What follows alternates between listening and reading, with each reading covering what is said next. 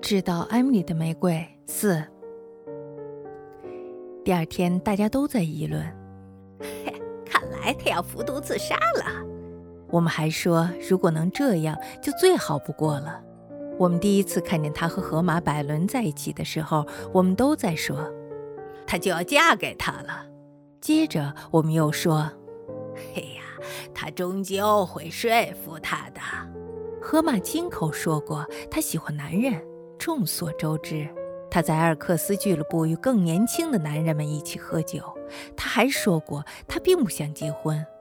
后来，我们在百叶窗后面感叹：“唉，可怜的艾米丽。”每个星期天的下午，只见他们乘坐着靓丽的马车。艾米丽小姐高昂着脑袋，河马百伦携带着帽子，嘴里叼着雪茄，手戴黄色的手套，紧握着马鞭和缰绳。那时候，一些女士们议论纷纷，认为这是小镇的耻辱。他们给年轻人树立了一个坏榜样。男人们却不想横加干涉，但是在女人们的压力下，进理会的牧师、艾米丽家的人隶属圣公会被迫找到了他。那次见面到底发生了什么？牧师绝口不提，但是拒绝再去找他。第二个星期天，他们俩照样坐着马车招摇过市。次日，牧师的太太给艾米丽小姐在亚拉巴马州的亲戚写了封信。她的两位亲戚又一次来到了她的家，他们静观着事态的发展。起初什么事儿也没有发生，接下来他们确信他们俩打算结婚了。我们知道艾米丽小姐去过首饰店，定制了一套男人用的银首饰，每一件首饰上都刻有“和百”的字样。两天后，我们还知道她买了一整套男人的衣服，包括睡衣。我们真的很高兴，说：“哈哈哈，他们俩就要结婚了。”我们很高兴，是因为与艾米丽小姐相比，这两位堂姐妹更带有格瑞尔森家族的遗风。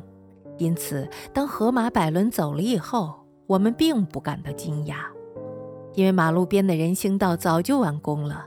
我们略感失望的是，他们两人的关系并不是公开破裂的，但是我们相信。他继续准备着艾米丽小姐的到来，或者给她一个机会撵走那两个堂姐妹。当然，这是一次共谋。我们都知道，艾米丽小姐的盟友都想帮助她除掉那两个堂姐妹。富有成效的是，一周之后，他们两人卷铺盖走人了。这正如我们大家所期待的那样，河马百伦不到三天就回到了小镇。一天晚上，一位邻居看见了黑奴打开厨房的门，让他进了老宅。这是我们最后一次见到河马百伦。有一段日子，我们还能见到艾米丽小姐呢。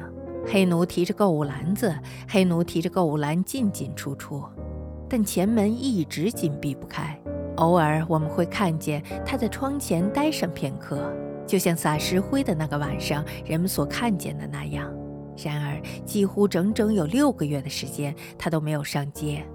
当时我们知道，这也是预料之中的事情。她作为女人的一生，因为父亲而屡受挫折。她父亲那种性格的影响，仿佛太过狠毒了，太过暴躁，而久久难以消失。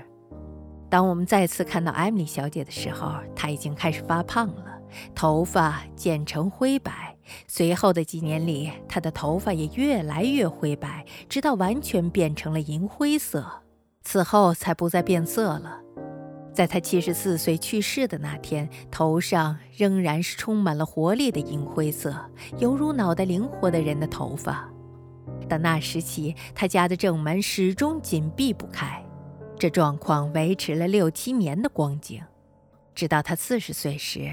他才开始出门教授词画课程。他在楼下的房间里开设了一间画室。